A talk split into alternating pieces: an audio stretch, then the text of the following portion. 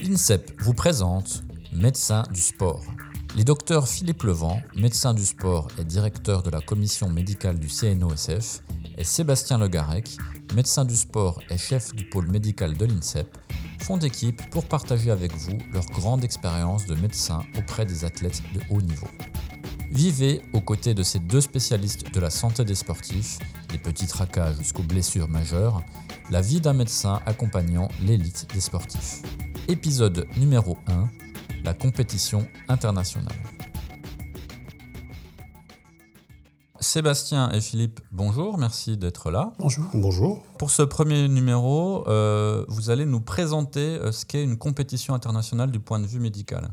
La compétition internationale du point de vue médical, ça, ça, ça se prépare, je dirais, euh, euh, en amont largement. Ça se, ça, se, ça se prépare également durant la, la compétition. Et puis après, je pense qu'il y, a trois temps qui sont vraiment importants. Euh, alors là, surtout en cette période de Covid, hein, puisqu'on imagine bien qu'il y a des protocoles à, à mettre en place. Mais au-delà de ça, c'est aussi arriver euh, sur la compétition dans les meilleures conditions possibles. Euh, et ça, ça s'anticipe. Donc ça veut dire qu'il faut se mettre en, en relation avec euh, les staffs techniques, euh, avec les athlètes, euh, de façon à, ne pas être pris au dépourvu, à déjà anticiper en fait la situation euh, au moment de la compétition. Donc ça, je pense que c'est important. C'est-à-dire que nous, médecins, on a ce, ce, ce rôle d'anticipation euh, sur ce qui peut arriver, évidemment, d'un point de vue médical. Et puis, durant la compétition, bah, il, faut être, il faut être extrêmement vigilant. Nos journées sont souvent longues. Euh, puisqu'on est souvent parti les premiers avec les premiers athlètes euh, sur, à l'échauffement. Elle se termine souvent le soir avec les contrôles antidopage. Donc on a des journées qui sont un peu à rallonge. Alors on n'est pas évidemment sollicité euh, en permanence toute la journée, mais malgré tout, euh, la journée d'un médecin sur une compétition internationale, c'est toujours une journée très longue et un peu épuisante. Alors moi, je m'occupe plus particulièrement de la natation, donc on est, on est soumis au bruit, à la chaleur euh, toute la journée. Donc le, soir, en règle générale, on n'est pas mécontent de trouver son lit. Et puis, comme je le disais, une fois la compétition terminée, euh, bah, les choses ne s'arrêtent pas là. Et donc, on se met en relation avec les médecins qui suivent au quotidien en fait, nos, athlètes de façon à leur faire part de ce qui s'est passé durant la compétition euh, et passer le relais, je dirais, donc, de façon à ce qu'ensuite ils puissent être, être suivis au mieux. Alors au niveau des Jeux Olympiques, on est sur une structure beaucoup plus lourde parce que euh, bah, Sébastien, tu emmènes combien d'athlètes En règle générale, j'ai une, une, délégation de, de nageurs qui, va, qui, varie entre 10 et 25 nageurs quoi, à peu près. Quoi. Alors que pour les Jeux Olympiques, on est plutôt pour les Jeux d'hiver sur une centaine d'athlètes et pour les Jeux d'été sur 400 athlètes. Donc les phases dont Sébastien a parlé, c'est vraiment les mêmes. C'est une phase de préparation. Alors nous, c'est un peu plus compliqué parce qu'il faut qu'on prenne euh, des contacts avec euh, le comité d'organisation et euh, le pays, puisque l'objectif, c'est de pouvoir importer les médicaments français pour soigner les athlètes comme ils ont l'habitude d'être soignés, et d'inscrire aussi les médecins pour pouvoir exercer pendant les Jeux. Pendant la compétition, bah, c'est le même rythme, hein. c'est-à-dire que nous, on est là tôt le matin pour les premiers straps, et puis on est là tard le soir pour les dernières consultations, en sachant que les kinés travaillent énormément aussi et terminent aussi très tard euh, en fonction des calendriers. Euh, alors en natation, ça dépend un petit peu euh, de, des, finales, mais vous, c'est souvent l'après-midi et le soir. Et aux Jeux Olympiques, bah, vous l'avez vu, hein, ça peut se terminer à, minuit, comme c'était le cas à Rio, où les finales étaient commencées à 22 heures. Et du coup, voilà, on ne terminait pas avant 1h du matin. Alors, vous parliez de préparation et d'anticipation. Euh, à quel niveau, tu as parlé des, médicaments, mais à quel autre niveau il faut anticiper une compétition de ce type-là? En règle générale, c'est aussi euh, prendre la tâche des médecins euh, pour connaître leur état de santé. C'est-à-dire qu'il faut, il faut savoir s'ils ont été blessés préalablement les semaines qui ont précédé, s'ils ont été malades, est-ce qu'ils ont des traitements en cours, euh, est-ce qu'ils ont ce qu'on appelle les autorisations d'usage à des fins thérapeutiques, ce qu'on appelle des AUT hein, pour, certains, pour certains athlètes, en fait, euh, il y a nécessité à prendre des médicaments qui sont, euh, qui sont interdits, donc il faut, ça, il faut prendre la tâche de, cela. Donc il y a aussi, au-delà des médicaments, aussi prendre, prendre le contact pour savoir dans quel état ils arrivent, quoi, en fait, d'être un petit peu vigilant. Euh, donc ça, c'est vraiment, vraiment important. Et ce temps-là est quand même assez long, puisque donc, comme je disais, on a parfois entre 10 et 25 nageurs. Pour ce qui est de la natation, nos nageurs sont, sont, disséminés dans, différents clubs sur le territoire. Donc ça veut dire que j'ai beaucoup de médecins aussi à, à, contacter. Alors, ils ne sont pas tous malades, mais néanmoins, il faut quand même euh, prendre ce temps qui est, qui est quand même important. Alors, pour les Jeux Olympiques, c'est un petit peu différent, parce qu'avec 400 athlètes, c'est difficile de, de prendre des nouvelles de tout le monde et de savoir comment ils arrivent. Par contre, nous, on prend contact avec les médecins des équipes de France qui vont soit venir aux Jeux Olympiques, soit nous confier leurs athlètes. Et euh, il y a l'exigence d'un dossier médical euh, préalable pour justement connaître un petit peu les, problèmes de santé qu'il pourrait y avoir. Et je pense à des allergies ou à des pathologies euh, dont parlait Sébastien qui nécessitent une AUT, puisqu'il faut aussi les déclarer auprès du comité d'organisation. Et puis, c'est toujours intéressant de savoir que euh, voilà, il, a une tendinite de l'épaule, euh, qu'il a un problème de genou pour pouvoir commencer à le traiter dès qu'il arrive. Les Jeux Olympiques ont cet avantage d'être une compétition si importante que les gens arrivent souvent très à l'avance. Euh, alors Sébastien, je ne sais pas combien de temps vous, vous arrivez sur les bassins euh, avant, mais pour les Jeux, on est plutôt autour de 10 jours. Nous, ça, ça, dépend euh, vraiment du, lieu de la compétition. C'est-à-dire que si c'est une compétition européenne, en règle générale, on va, on va arriver simplement 2-3 jours, je dirais, avant, la, avant le, le, jour, le jour J. Par contre, si c'est un championnat du monde en Asie ou, euh, beaucoup plus loin, à ce moment-là, on anticipe toujours aussi pour le décalage horaire. Hein, en fait, on, compte à peu près, hein, c'est une heure, une heure de décalage égale un jour en fait. un jour avant le, jour J, donc ce qui veut dire que par exemple quand on a une compétition avec 6 ou 7 heures de décalage, on va arriver globalement une semaine avant. Ce qui me semble important aussi, c'est euh, au moment de la compétition, euh, on, essaye de ne jamais innover. Et ça, c'est extrêmement euh, important. C'est-à-dire que ce, n'est pas, ce n'est pas le moment de, découvrir, je dirais, des méthodes de récupération, de se dire tiens, je prendrais bien un peu de caféine pour voir si je suis mieux ou pas. On n'innove jamais. Hein. et ça, c'est extrêmement important parce que c'est la meilleure, la meilleure façon, je dirais, de, de se rater. Euh, donc on essaye de vraiment s'adapter à ce que font les athlètes euh, au quotidien. Hein. si on doit essayer des nouvelles choses en, termes de stratégie de récupération, en termes de stratégie d'échauffement, euh, en règle générale, c'est fait en dehors de la compétition et on essaye de reproduire athlète par athlète ce qui est fait au quotidien en fait. Ça, ça me semble important. Ça, c'est vraiment très important de ne pas innover. Contrairement à ce que les gens pensent, alors les athlètes se transcendent lors des compétitions, mais font rarement beaucoup, beaucoup mieux que ce qu'ils font à l'entraînement. Donc euh, ça sert à rien de partir sur euh, j'ai vu les Américains qui font comme ça, on va essayer ça, parce que déjà euh, les athlètes sont habitués à ce type de récupération et les nôtres ne sont pas forcément habitués et on peut avoir des catastrophes. Donc il est vraiment important de faire ce qu'on sait faire et surtout ce dont les athlètes ont l'habitude. Donc en fait, à votre niveau, vous êtes euh, tout comme les athlètes sur des protocoles déjà euh, répétés et éprouvés. Oui, alors moi, pour ce qui est de la natation, en règle générale, c'est des choses qui se font en club. Donc euh, évidemment que j'en ai connaissance, mais effectivement, on, essaye de, ne pas innover, de rester sur des choses, des protocoles connus et des, façons de faire, en fait, des, des, habitudes classiques, de façon à, pas les à ne pas les perturber et à, ne pas avoir de surprise. Ça, ça me paraît, euh, ça me paraît important. Par contre, pour les Jeux Olympiques, par exemple, voilà, ça, demande une infrastructure importante. Euh, quand on emmène des bains froids, ça veut dire qu'on emmène un générateur qui va refroidir l'eau, on emmène deux grandes piscines rondes qui font à peu près 2 mètres de diamètre chacune, euh, qui contiennent pratiquement un mètre cube d'eau.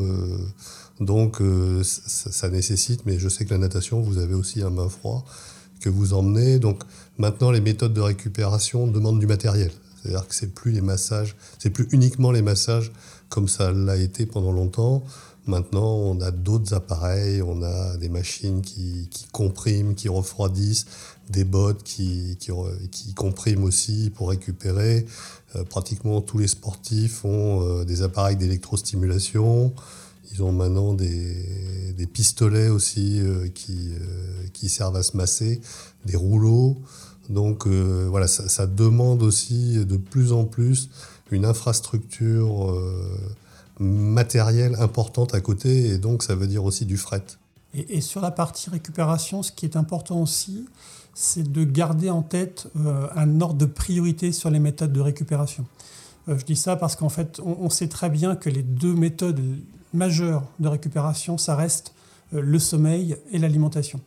ce qui veut dire qu'il faut être vigilant sur la qualité des chambres, euh, la qualité du couchage, euh, vérifier que euh, l'obscurité est possible dans la chambre, qu'il n'y a pas trop de bruit.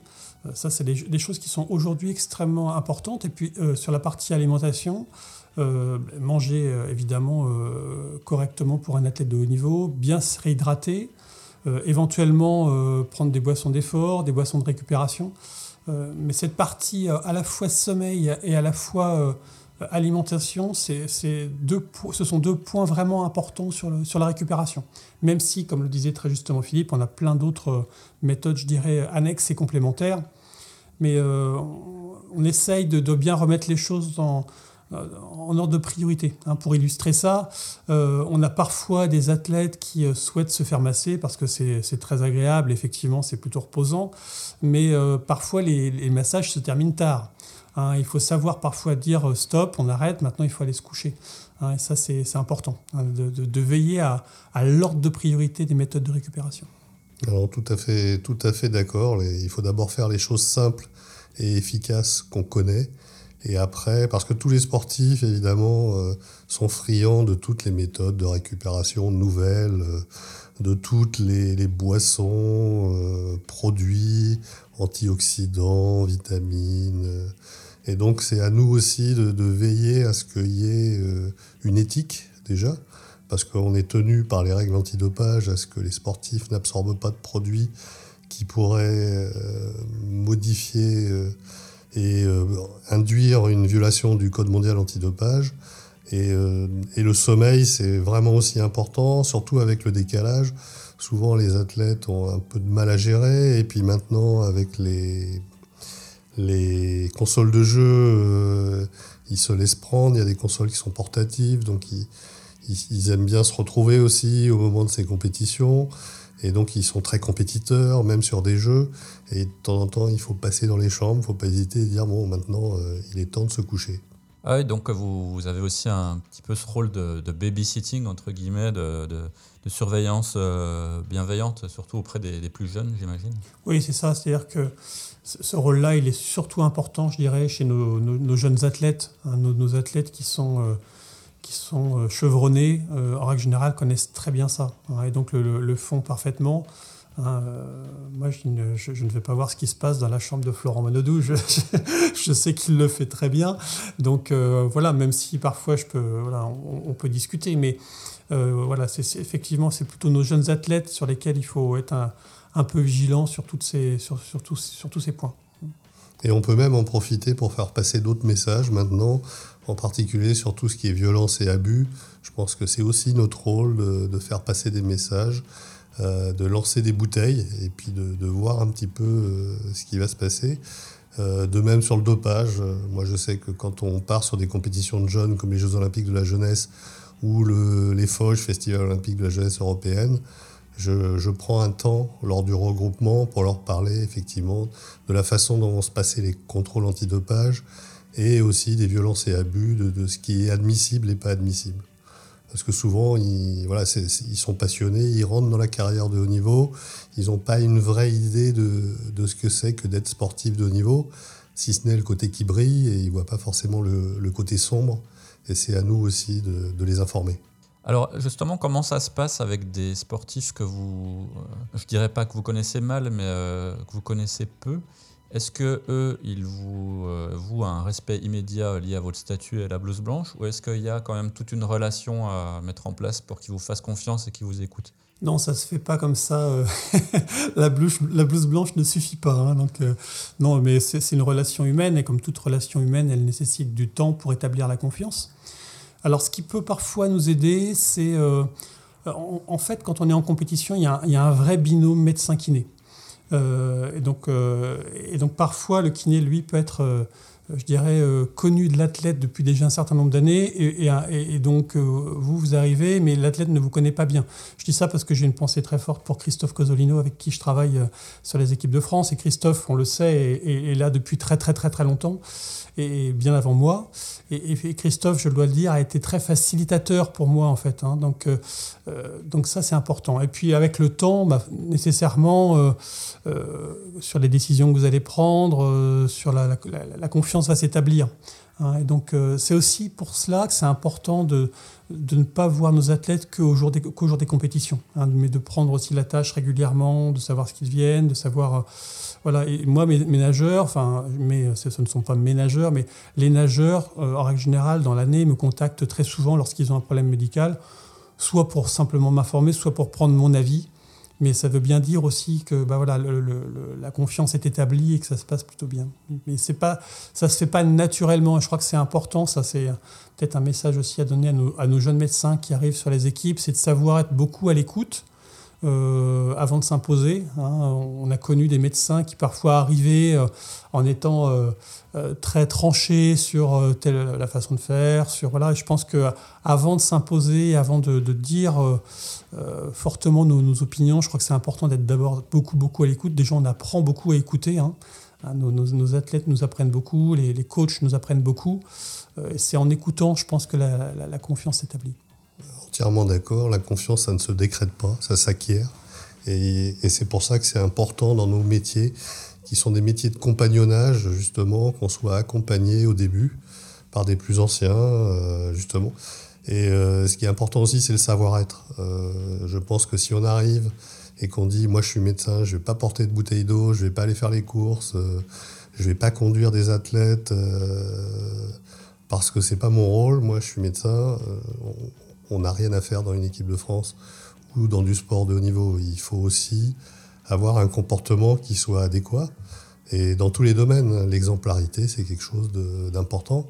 Donc je rejoins Sébastien sur Christophe Cosolino parce que c'est aussi le kinésithérapeute euh, qui euh, travaille avec moi sur les Jeux Olympiques pour organiser justement euh, les Jeux. Et c'est important d'avoir quelqu'un qui a de l'expérience, qui sait à la fois pendant les Jeux Olympiques, hein, le passage, c'est euh, en gros c'est 5000 actes pendant les Jeux de, kiné, donc qui sait à la fois accompagner les athlètes, mais aussi euh, leur donner des limites. C'est-à-dire que quand on va en kiné, on ne fait pas n'importe quoi. On n'est pas là pour euh, forcément s'amuser, on est là pour se détendre, bien sûr. On peut s'amuser aussi, mais dans le respect des autres. et ça, c'est important d'avoir des gens qui ont de l'expérience et qui sachent à la fois mettre cette ambiance, savoir plaisanter avec les athlètes et en même temps travailler dans le sérieux parce que euh, quand on a des gens qui s'entraînent euh, pendant 4 ans pour aller chercher une médaille olympique, et eh ben on leur doit ce respect et cette qualité de travail qui leur permettra d'arriver à la plus haute performance. Alors, vous avez parlé tout à l'heure de, la lourdeur d'une journée en compétition pour le médecin. Alors, je sais que c'est compliqué puisque toutes les compétitions sont différentes, mais quelle serait un peu la journée type euh, d'un médecin en équipe de France ou aux Jeux olympiques? Euh, Moi, je peux peut-être juste parler de natation. Euh, la natation, en règle générale, comme le disait Philippe, on a souvent les, séries le matin et les, finales, demi-finales et finales le soir. Donc, on essaye d'arriver en général deux heures à peu près avant les, avant les séries, ce qui veut dire que si les séries démarrent à 9 heures, on est en règle générale à 7 heures à la piscine. Hein, donc, euh, bon, alors euh, les choses se font, je dirais, il y a, un réveil le matin, hein. c'est-à-dire qu'on arrive, on prend le temps de s'étirer tranquillement, on fait un échauffement à sec progressif, puis ensuite on va dans l'eau. Euh, tout ça se fait, voilà, il faut réveiller le corps et peu à peu le, préparer en fait à, l'effort qui va être assez violent à 9 heures. Voilà. Donc ça, ça demande du temps et nous, nous quand on arrive, ben on est là pour en général, c'est assez basique, hein, mais c'est aller chercher les bouteilles d'eau dans le frigo parce que la première chose, c'est de s'hydrater dès le matin. Ça va être éventuellement de préparer les boissons d'effort. Euh, ça va être d'être un petit peu attentif si, euh, comme le disait Philippe, euh, il y a un besoin ou un autre. Hein, comme le dit, enfin, je, partage complètement l'avis de Philippe, c'est-à-dire qu'on doit doit doit doit être au service d'eux. Donc euh, le service, c'est pas uniquement que du service médical. Euh, s'il faut euh, porter une table de kiné, ben, on, va, la porter. S'il y a besoin d'aller chercher un papier ou que sais-je auprès de la compétition, on va le faire. Donc voilà. Donc, et, surtout, on essaye d'être extrêmement attentif à ce qui peut arriver. Hein, parce qu'en fait, euh, en règle générale, c'est un rythme plutôt lent, je dirais, le matin, mais euh, une petite chose peut vite perturber tout, en fait. Hein. C'est-à-dire qu'en fait, il y en a un qui, euh, qui se brûle parce qu'il a pris un café un peu chaud, l'autre qui va déraper dans le pédiluve et se faire mal. Alors souvent, c'est pas des grandes, c'est pas, grave, mais ça peut vite être très anxiogène. Hein. et si on n'est pas là tout de suite pour répondre aux choses, pour déjà assurer les premiers soins éventuellement, puis aussi rassurer, euh, ça, peut vite devenir quelque chose d'embêtant. Et puis ensuite, donc, bah, nous, on a, les, séries. Donc les séries, en général, ça dure à peu près 2 heures, 2 heures et demie. On va rentrer en fin de matinée à l'hôtel, où donc là, on va prendre le temps bah, euh, éventuellement de débriefer, d'aller déjeuner, ça c'est la première chose. Euh, souvent, nous ensuite derrière, il y a un temps de sieste pour nos, nageurs. Alors c'est aussi le temps où éventuellement on va faire un peu de massage pour ceux qui ne vont pas renager le soir, ou moi je vais voir les nageurs si jamais il y a besoin de faire des soins. Et puis on va repartir en règle générale, alors tout dépend, les, les, finales, ça peut être les enfin, finales et demi-finales, ça peut être entre 17h euh, et, 20h. Euh, Donc on, pareil, on va repartir deux heures avant, hein, ce qui veut dire qu'on peut arriver à l'hôtel à midi, repartir à 15h. Euh, à nouveau faire trois heures de, de, compète et puis donc ensuite, comme je le disais, bah, rester avec les nageurs qui vont avoir un contrôle antidopage. Hein, donc on est là, plus là pour le coup, pour vérifier que le process est bien fait et, qu'il n'y a pas de, soucis, je dirais, sur la façon de faire. Quoi, hein. Même si euh, la plupart des nageurs qui sont en équipe de France sont souvent expérimentés, mais enfin, on a aussi des jeunes nageurs qui parfois découvrent un peu ce process. Euh, malgré tout, quand vous, sortez d'une finale, vous êtes mis dans le rouge, on a vite fait de faire une erreur, de ne pas bien regarder, donc on est là un peu pour les aider, les accompagner. Et puis c'est aussi... Euh, un temps où, en règle générale, ils se livrent un peu, ils partagent leurs émotions euh, après, euh, après les finales. Donc, euh, pour nous, c'est plutôt des moments sympas. Voilà, donc, mais ça veut dire aussi qu'on peut rentrer peut-être très tard, comme je le disais, c'est-à-dire qu'il n'est pas rare qu'on rentre parfois à l'hôtel à 22h, 23h pour ensuite bah, redémarrer le matin assez tôt. C'est à peu près, pour ce qui est de la natation, c'est la journée type d'un médecin. Alors pour les Jeux Olympiques, c'est pas très différent. On a les premiers strappings qui peuvent commencer à 6h30 voire un départ à 3 heures du matin, comme c'était le cas à Tokyo pour euh, le, triathlon, euh, où notre collègue Camille Rose s'est levé à 3 heures pour être à 5 heures euh, avec les athlètes. Donc voilà, il faut être de toute façon adaptatif. Hein. Si, on aime les horaires de bureau, il ne faut pas choisir le, métier de, de médecin d'équipe. Et puis après, ça va, dépendre de la demande à la fois des athlètes et des médecins et des kinés des équipes. Il faut être disponible. Donc, euh, il y a toujours une permanence au village euh, pour aller prendre un rendez-vous, pour accompagner un athlète parce que euh, les autres sportifs sont sur le terrain. Donc, c'est aussi notre rôle d'être en backup pour aider nos collègues qui, eux, vont rester comme Sébastien sur le terrain. S'il a une blessure, par exemple, il va m'appeler. Euh, on va recevoir l'athlète, on va l'accompagner pour pas qu'il se retrouve tout seul à la polyclinique pour aller faire son IRM ou son échographie. Euh, donc, et le soir, comme je le disais, ben, ça va dépendre un petit peu des, horaires des compétitions. Donc on ne dit pas on ferme à 22 heures, c'est on ferme quand le dernier athlète a fini ses soins. Euh, en sachant que on parlait du sommeil, mais il y en a, ils jouent pas le lendemain, donc ils vont dire moi je préfère me, me faire masser jusqu'à 1h du matin parce que demain je peux dormir euh, comme je veux. Donc on lui dit pas bah non, nous on est fatigué, on, va aller, euh, on va aller se coucher, puis on revient demain matin. Euh, donc on est à la disposition. Alors il y, a une dimension dont Sébastien a un peu parlé, mais c'est aussi le, travail avec les entraîneurs, qui est importante parce que c'est c'est un trio. les jeux et les, et les compétitions internationales, c'est euh, l'encadrement. Et l'encadrement, ça comprend le médical, mais ça comprend surtout les entraîneurs. Et euh, il faut avoir leur confiance, parce qu'avoir la confiance de l'athlète, c'est important. Et, euh, il faut la garder. D'ailleurs, nous, on n'est pas là pour dire quand ils disent du mal des entraîneurs, parce que ça leur arrive. on est juste là pour alerter quand on sent qu'il y a quelque chose qui commence à arriver, une espèce de cabale qui commence à monter, contre une personne ou contre la nourriture ou contre on ne sait quoi.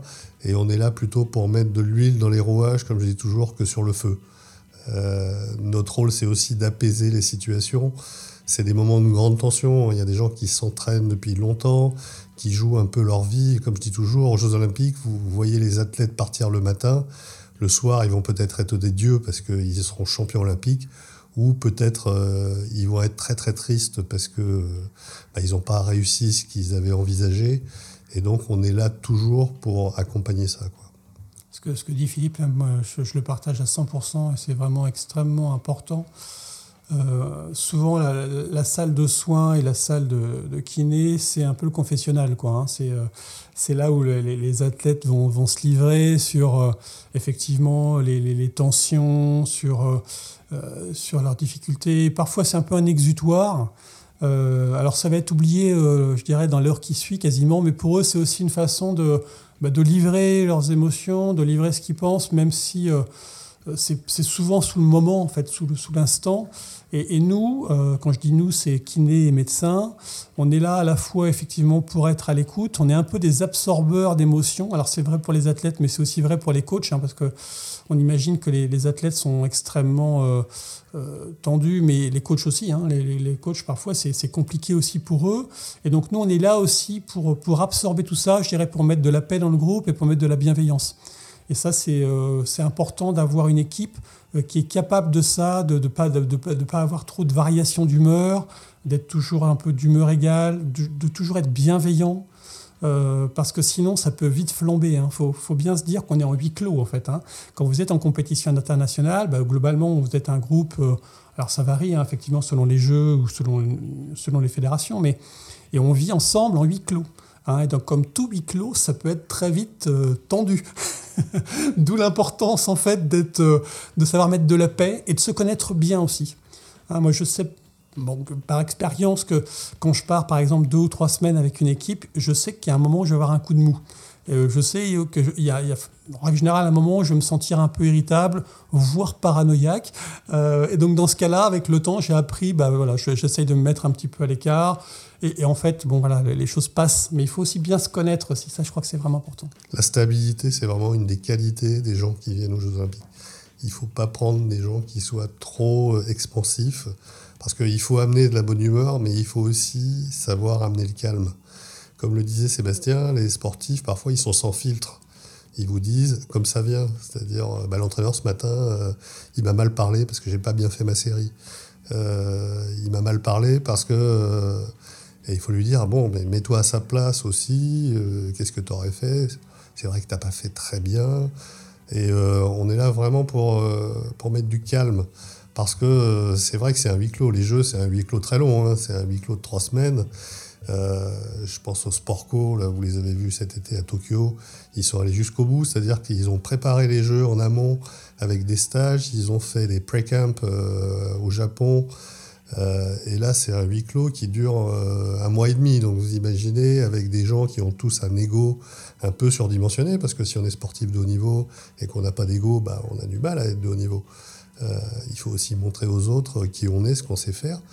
Et donc vous imaginez, et les coachs aussi, hein. il, y a, des coachs qui sont connus, et donc voilà, il, faut qu'ils se fassent respecter.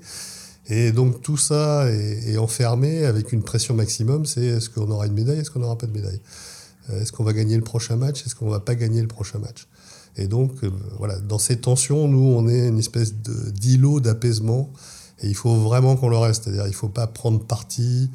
Il faut euh, toujours à la fois avoir ce devoir de réserve par rapport à l'athlète, c'est-à-dire pas aller balancer tout ce qu'il dit directement au coach, et à la fois cette veille pour pouvoir alerter justement sur quelque chose qui pourrait prendre de l'ampleur et essayer d'éteindre l'incendie tout de suite plutôt que d'attendre que le feu couvre dans la maison. Alors, vous avez déjà un peu répondu à la question, mais euh, comment on fait justement pour gérer sa propre fatigue, sa propre potentielle irritation euh, ou euh, des résidus de décalage horaire ou de problèmes avec la nourriture, enfin des choses qui vous, en tant qu'être humain, en fait, au-delà du médecin, euh, peuvent vous déranger et vous amener potentiellement aussi à, une erreur médicale ou quelque chose, enfin voilà, qui ne serait pas prévu parce que vous n'êtes pas en état de, de, faire votre métier correctement. Est-ce que, c'est, est-ce que ça arrive déjà? Et euh, si vous êtes dans cet état-là, comment vous faites pour en sortir? On essaye que ça n'arrive pas. Euh, je pense que la gestion du sommeil, c'est vraiment important. Sébastien le disait. C'est-à-dire que quand vous avez des journées de, 15 heures, euh, entre minimum 12 heures en tout cas, entre 12 et 15 heures, voire plus, en fonction du calendrier, il faut savoir prendre. moi, je sais que je fais des siestes, par exemple. Il y a un moment, je sens. Quand vous êtes fatigué, de toute façon, vous commencez à oublier vos affaires, vous perdez vos, vos, clés, vos ordonnances, votre stylo. Et pour moi, c'est des petits signes. Et c'est pour ça que c'est vraiment important de bien se connaître. La première fois, on est enthousiaste. Je me souviens, mes premiers jeux à Barcelone, je courais partout, je voulais tout voir. Et après, on finit quand même par savoir qu'il y a un moment où on est vraiment épuisé. Et quand je sors des jeux, euh, et Sébastien le sait aussi, hein, quand on sort d'une grosse compétition majeure, on est épuisé. C'est-à-dire que moi, il me faut trois jours où je ne fais que dormir. Donc la gestion du sommeil, c'est important se bien se connaître aussi, parce qu'à la fin, euh, quand vous êtes fatigué, vous mangez n'importe quoi, et l'objectif, c'est pas non plus de vous faire du mal euh, physiquement à vous, euh, de, compenser par de la nourriture. Donc, c'est d'apprendre déjà à bien se connaître, et puis de savoir, quand on touche la limite, de dire, bon, ben voilà, je prends un peu de recul, comme disait Sébastien, je vais aller faire une sieste, je vais faire 20 minutes de sieste. 20 minutes de sieste, ça empêche personne de, vivre, surtout que nous, maintenant, on a des téléphones, donc on peut être on peut être appelé n'importe quand et on peut arriver il n'y a pas de problème. Mais en tout cas, c'est de savoir prendre euh, une vingtaine de minutes ou une demi-heure pour vous dans la journée quand vous sentez que vous êtes euh, pas loin de ce fil euh, qui va se casser. C'est ce que dit Philippe, moi je partage à 100% et la gestion du sommeil, elle est, vraiment importante. Et surtout, ce qu'il faut c'est garder en tête, c'est que en fait, nous, on est médecins 24 heures sur 24. Et donc, euh, on peut être appelé en pleine nuit à 2 heures du matin parce que bah, un athlète est malade. Et donc, il va falloir répondre à la demande. Et si vous n'êtes pas un peu vigilant euh, et vous dites, bon, voilà, on est comme tout le monde, hein, le soir, des fois, on a besoin de se détendre. Alors, on peut être amené à, regarder euh, des films sur Internet ou que sais-je. Mais et si vous n'êtes pas un peu vigilant à ça, en fait, ça peut vite être très compliqué à gérer. Hein. et donc, il faut toujours se dire, voilà, il faut bien gérer son sommeil. Euh, parce qu'on est, on est médecin 24 heures sur 24. Quoi. Et moi, ça, m'arrive assez régulièrement, mais je pense que Philippe également, hein, d'être réveillé en pleine nuit pour un athlète qui va pas bien. Euh, et donc là, il faut être capable d'y répondre. Vous arrive-t-il en compétition euh, d'intervenir pour des équipes qui ne sont pas les vôtres? Est-ce que ça, ça, peut arriver que euh, vous êtes témoin d'une manière ou d'une autre d'un accident quelconque ou d'une blessure d'un athlète étranger et qu'en tant que médecin, vous avez prêté le serment d'Hippocrate vous soyez obligé d'intervenir. Et d'une manière générale, quid de vos relations avec les, médecins des autres équipes et éventuellement des athlètes des autres équipes? Alors, ce serait, très louable euh, d'intervenir pour euh, aider un athlète étranger. Euh, maintenant, on a des contrats d'assurance et ces contrats d'assurance sont très clairs en fait sur, le, sur les domaines d'intervention. Hein. donc, euh, enfin, en tout cas pour, ce qui me concerne, mais je pense que c'est aussi pour le cas, pour Philippe et pour d'autres.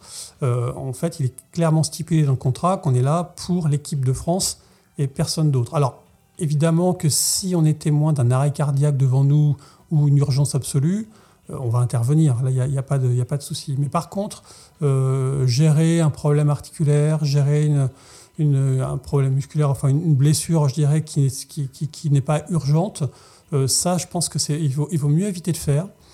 Euh, même si voilà, on, ce ne sont pas nos ennemis, hein, les, pays étrangers. Hein. on, est en compétition et ça, et je pense que c'est important de se dire que ça ne reste que du sport, hein, donc ce n'est pas la guerre. Euh, donc on est là évidemment pour euh, éventuellement aider les gens, mais en tout cas pour ce qui est du soin, c'est clairement établi. Maintenant, euh, moi il m'est déjà arrivé de, dépanner un, médecin parce qu'il lui manquait une boîte de, que sais-je, un, médicament, voilà. donc voilà, mais, mais, en tout cas je ne vais pas aller soigner un, un athlète étranger. Et puis aussi, euh, psychologiquement, ce serait un peu compliqué quand même. Hein, euh, si vous allez soigner euh, l'adversaire prioritaire d'un de vos athlètes, c'est quand même, quand même un peu, ce serait assez mal vu. Mais au-delà de ça, il y a aussi des questions assurantielles qui sont vraiment importantes. Alors c'est vrai qu'on l'a fait. Souvent c'était compliqué. Avant il y avait moins ces problèmes d'assurance, mais maintenant ils sont devenus vraiment au enfin, ils viennent au premier plan. Euh, nous, ici, à l'INSEP, euh, on a des athlètes étrangers qui s'entraînent à l'année et euh, qui viennent et qui nous connaissent. Et c'est difficile souvent de leur dire, bah non, pour les jeux, je te connais pas, je peux pas te soigner. Maintenant, voilà, on, leur explique qu'avec les problèmes d'assurance, c'est compliqué. pour Tokyo, je vais quand même dire qu'on a fait une échographie pour un athlète de l'équipe des réfugiés parce que je connais, je connais bien le médecin qui s'occupe des, réfugiés et qu'il avait besoin d'avoir un avis vraiment très pertinent pour laisser ou pas son athlète faire sa compétition.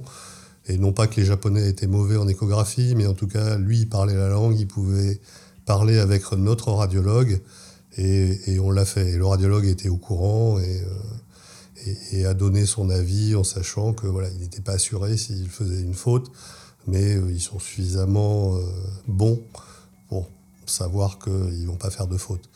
Et pour les relations avec les médecins étrangers, moi je pense que c'est important. Euh, là, je parle plus du côté olympique pour le rayonnement de la France. Et donc, euh, alors pour Tokyo, on n'a pas pu le faire parce que pour des raisons, des contraintes sanitaires évidentes, euh, j'ai pas pu faire de réunion. Mais sur les, précédentes éditions, Londres et Rio, j'invitais les médecins des équipes francophones parce que en fait, les, anglophones, eux, ils invitent les médecins anglophones à faire une petite soirée. Euh, pour que les gens se rencontrent. Et du coup, ça permet aussi de nouer des liens. Et je pense que dans le cadre de Paris 2024, c'est important d'avoir des relations avec les médecins des équipes étrangères, parce que c'est eux qui vont venir euh, en France et de, connaître physiquement la personne, de voir qui c'est, de savoir qu'elle parle un peu anglais et qu'elle pourra vous dépanner s'il y a un problème, ça rassure aussi. Sur les relations qu'on peut avoir avec euh, les équipes médicales, alors comme je le disais, on, se connaît. Enfin, moi, pour la natation, par exemple, je connais très bien euh, le médecin italien, euh, le médecin anglais, les kinés. et donc, et donc évidemment, qu'on partage. Malgré tout, alors même si je, je disais tout à l'heure, ce n'est pas la guerre, ça reste la compétition. Et donc, durant la période de compétition, il y a quand même un poker face qui s'établit, euh, où en fait on va se croiser euh, sans nécessairement se dire bonjour, euh, parce que voilà, il y a des événements importants. et donc, ouais, alors c'est assez étonnant, hein, parce que on est, je dirais, que médecin et que kiné, on n'est pas, nous, on n'est pas athlète. Hein. Mais malgré tout, on sent bien qu'il y a une compétition qui est là. Euh, voilà, durant, la compétition, en règle générale, on, évite de parler, on évite. Mais par contre, une fois la compétition terminée ou lorsqu'on arrive, euh, il, est, fréquent qu'on ait discuté ensemble, qu'on partage des choses. Euh, évidemment, sans rentrer dans les détails, hein, mais c'est assez troublant ça de voir qu'en fait, toute l'équipe, je dirais, est, en mode compétition et donc et donc voilà quoi. j'ai une petite anecdote un petit peu dans, dans ce domaine. C'était euh, c'était au Jeu de Pékin. Et euh, il y a un, entraîneur français qui entraînait une équipe étrangère. Et donc ça fait plaisir parce que le savoir-faire français est reconnu. Et donc il est venu me demander si on pouvait lui prêter un kiné pour un de ses athlètes qui était en finale l'après-midi contre un Français. Donc euh, j'étais obligé de lui expliquer que bah non, c'était pas possible on ne pouvait pas mettre à disposition un kiné français pour un athlète étranger, surtout euh, pour une compétition majeure comme les Jeux Olympiques. Mais donc voilà, parfois on est obligé, donc il m'en a voulu pendant un certain temps, mais j'assume tout à fait mon choix. Et, euh, juste pour dire que voilà, quand même, en, France, on fait partie parmi les, bonnes équipes médicales, quoi. Pour avoir visité un peu euh, au jeu les, les, emplacements médicaux, parce que au début, ça reste un peu secret. Il y, a, quand même une petite compétition. Puis à la fin des jeux, on peut quand même aller se voir les uns les autres. Et donc, je suis allé visiter les États-Unis, l'Australie, l'Angleterre. Et on, est au niveau organisation plutôt dans le, dans le haut du panier. Quoi. Moi, ce qui, alors on, l'a évoqué rapidement tout à l'heure, mais ce qui me semble important, c'est de, de, bien avoir en tête que lorsque vous êtes euh, médecin ou kiné d'une équipe de France, euh, on est au service d'eux. Voilà, je pense que ça, faut vraiment bien le garder. C'est-à-dire qu'on n'est pas là pour se montrer. Hein, moi, souvent, les gens me disent Ah, on t'a pas vu la télé Ben non, normal. Euh, je suis pas là pour passer à la télé. je suis là pour m'occuper médicalement des, athlètes. Hein, et donc, c'est vrai que quand vous arrivez sur, euh, sur une compétition internationale, euh, les premières fois, bah, vous êtes un peu ébloui quand même. Hein. Vous, êtes, voilà, vous allez rencontrer des athlètes qui sont un peu connus euh, médiatiquement. Euh, donc voilà, je pense que c'est important de bien se dire qu'on n'est pas là pour être les amis euh, des athlètes, on n'est pas là pour nous être devant les caméras, mais qu'on est bien au service d'eux. ça, je crois que c'est un, point important et, et, ça aide, du coup, je dirais, au sein de l'équipe médicale quand tout le monde est sur, ce, sur cette notion-là. Ça, c'est vraiment important. et aussi, il ne faut pas être fan des athlètes que l'on suit. On est là pour leur santé. Et il faut pouvoir leur dire non si à un moment on trouve qu'ils vont trop loin. Euh, et quand on a des relations trop amicales, si je puis dire, c'est difficile de dire non à un ami. Donc il faut garder cet aspect professionnel, surtout maintenant avec les moyens de communication euh, qui existent, euh, en particulier les réseaux sociaux. Et donc notre rôle aussi en tant que médecin, c'est, alors chef, c'est un mot, mais en tout cas on est les responsables de la délégation médicale au sens large, des kinés, et donc il faut que tout le monde soit sur la même longueur d'onde. Euh, qu'il n'y ait pas un kiné qui communique euh, sur un réseau social en disant euh, bah tiens j'ai soigné super j'ai soigné Florent Manodou ou, ou j'ai soigné Renaud Lavillenie ou non on n'est on vraiment pas là pour ça on est là pour qu'ils soient en bonne santé quand ils font leur compétition et voilà, Sébastien et moi, on est depuis trop longtemps dans ce métier pour dire que le sport de haut niveau est très bon pour la santé. Et donc, on est là pour accompagner une passion et le faire dans la discrétion et euh, comme on le ferait pour n'importe quel patient. C'est-à-dire que voilà, vous soignez quelqu'un qui a, qui a, des ligaments croisés, cassés et qui n'est pas connu, et ben vous allez faire euh, la même chose. Alors vous allez le faire peut-être un peu plus vite pour euh, un sportif de haut niveau, mais en tout cas, ça, ça doit être le même traitement. Eh bien, merci Sébastien et Philippe pour ce témoignage passionnant. On se retrouve bientôt pour euh, une autre émission et d'autres témoignages sur un autre thème. À bientôt. À bientôt, merci. Au revoir.